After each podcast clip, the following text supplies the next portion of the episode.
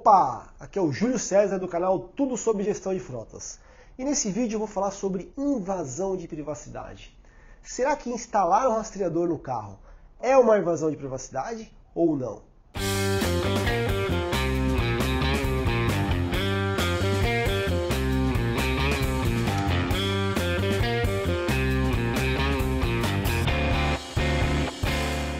Eu vou contar uma história bem rápida aqui, tá? Pesquisando na internet, várias jurisprudências que lendo sobre o assunto, existia um caso que o funcionário foi demitido da empresa porque o gestor né, verificou que ele estava usando o veículo de forma errada, para fins particulares, etc. Não preciso entrar em detalhe aqui.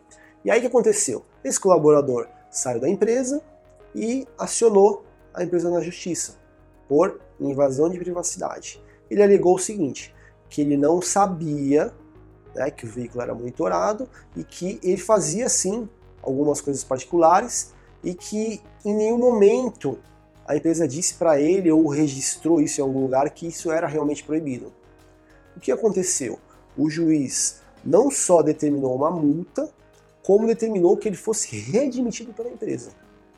Então, olha só o problema que pode acontecer se você não tiver uma política de frota bem escrita assinada né, pelo, pelo colaborador e se ele não for informado, se ele não tiver ciência que aquele veículo é rastreado.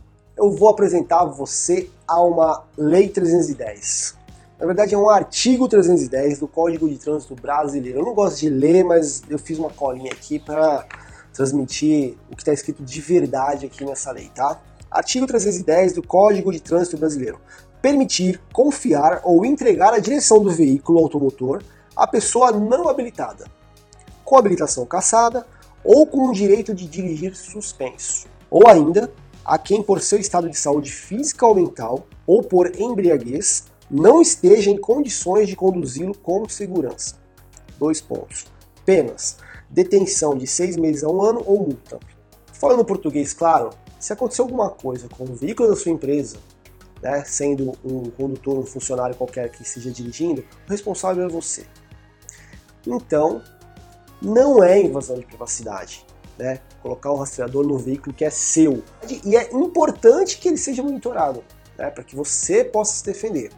É, falando dessa questão de defesa, eu vou deixar no link aqui um vídeo que eu fiz sobre política de frota. Tá? Então, tudo começa com a política de frota, onde você precisa colocar as regras do jogo lá, tudo que pode o que não pode com esse veículo. Um ponto muito importante que você precisa se preocupar, né, se atentar a instalar um rastreador e colocar o colaborador para dirigir, é que ele precisa estar ciente que aquele veículo tem rastreamento, que aquele veículo é monitorado. E como que você faz isso? Na política de frota que eu acabei de falar.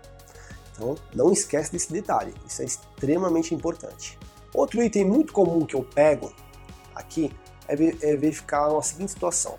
A empresa tem 10 veículos, e ela, por algum motivo, decide colocar em cinco veículos o sistema de monitoramento. E aí ela tem 30 condutores lá que são habilitados para utilizar o veículo da empresa, né, de forma pool. Então ele chega lá no parque, pega o primeiro veículo que vem na frente e usa.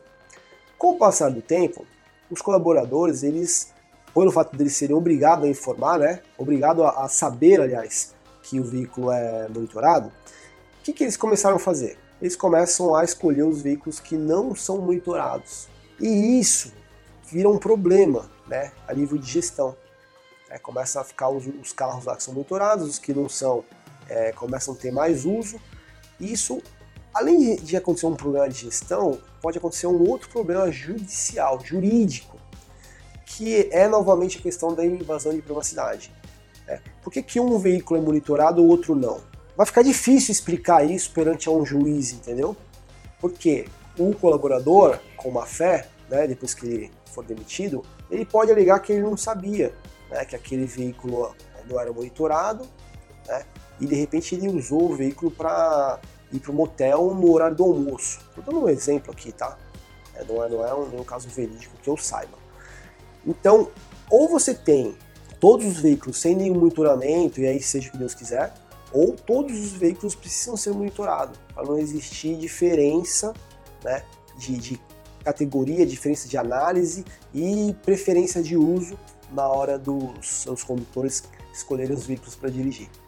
Tá bom? Então esse é o último detalhe e muito importante. Bom, se você gostou, se foi útil de alguma forma, curte aí o vídeo, é importante para nós, e se inscreve no canal, tá bom? Até o próximo vídeo. Um abraço.